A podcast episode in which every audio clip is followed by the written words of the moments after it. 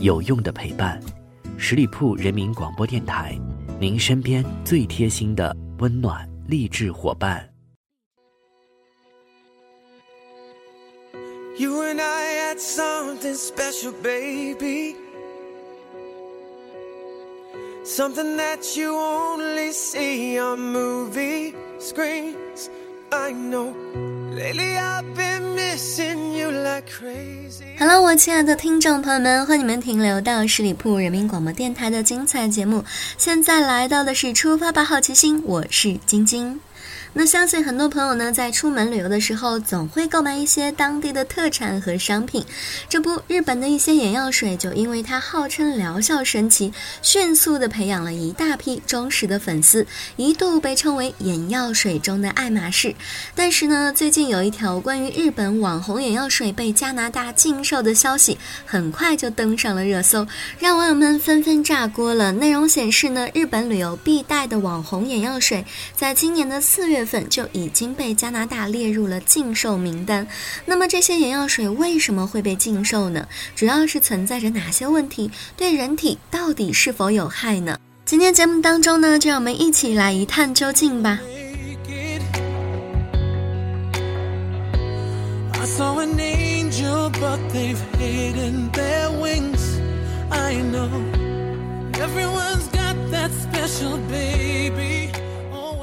首先要了解到的第一个问题就是这些眼药水为什么会被禁售？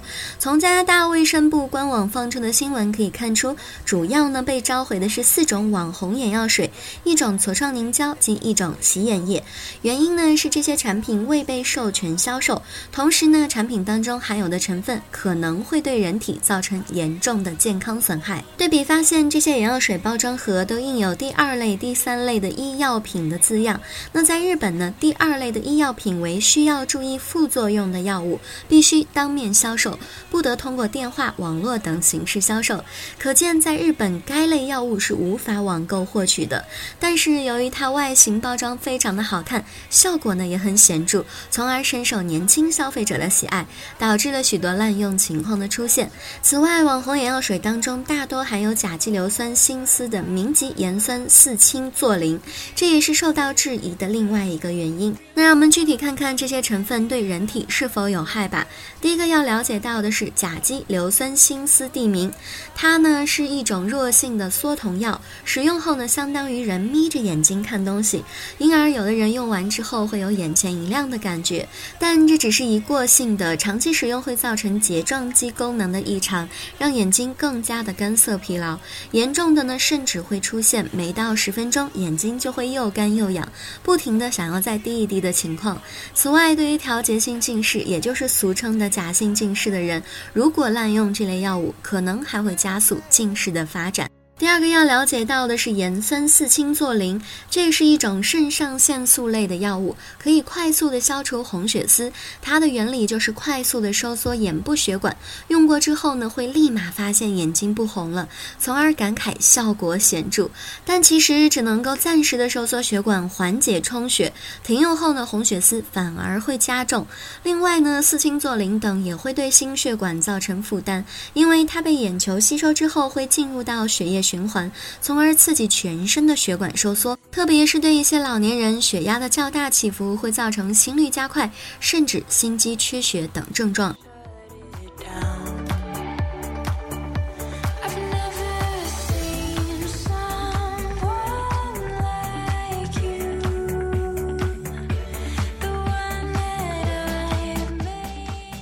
三种药物就是普尔敏，滴完眼药水之后，你会立马感觉到眼睛不痒了，很可能是因为眼药水当中加了普尔敏。这个呢是一种常用在感冒药当中的抗组胺药，用于减轻眼部过敏症状，如眼痒。但是普尔敏频繁使用的话呢，会产生抗药性。第四个我们要知道的物质叫做苯二甲烃胺氯化物。这些网红眼药水呢，通常是含有抑菌剂，也就是防腐剂的。那它的学名就叫做苯二甲烃胺氯化物。长期食用会损伤眼表杯状的细胞，进而诱发结膜炎以及干眼症等等的。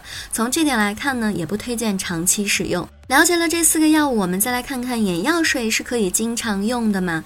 由于呢现在用眼习惯的改变，患视疲劳和干眼症的人也是越来越多了，所以使用眼药水几乎成了很多人的一个习惯。但原则上讲，缓解干涩等的眼药水是能不用就不用的。如果用了，尽量不要频繁使用，不然会导致很强的依赖性。因为这些眼药水的成分都是起到一时的缓解作用，一旦停用，反而会加重之前的症状。如果眼睛出现干燥、酸痛等症状时，可以选择使用不含防腐剂的人工泪液，比如玻璃酸钠滴眼液，是一种广泛存在于人体眼睛和关节的一种天然成分，最接近于人眼泪的成分。接下来我们看看应该如何正确使用眼药水吧。第一点，我们要注意到它的保质期。滴眼剂的保质期呢，涉及到两个方面：有效期与开启后的使用期限。中国药典对眼药水开启后的使用期限有了明确的规定，启用后使用不得超过四周。这是因为眼药水一旦开启，就很容易被微生物污染，从而引起眼部感染。对于一些特别的眼药水，开启后使用的期限更短，比如不含防腐剂。的人工泪液，开启后使用的期限仅为二十四小时。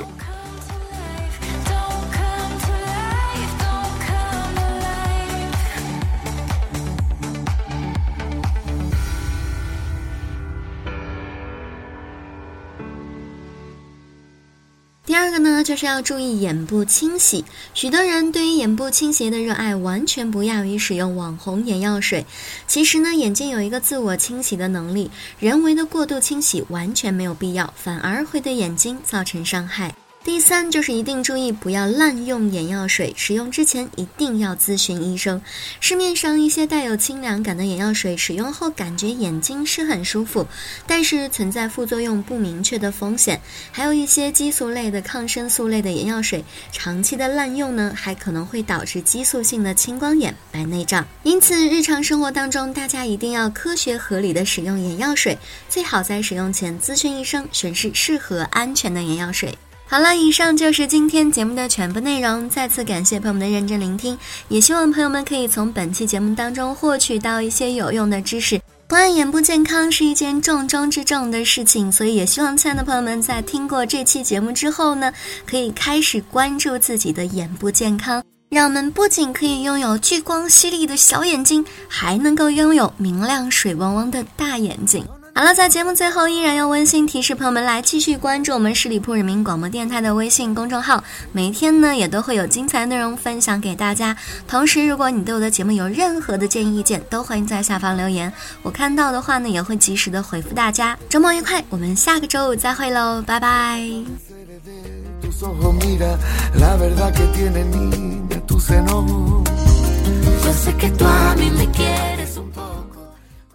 本期节目由十里铺人民广播电台制作播出。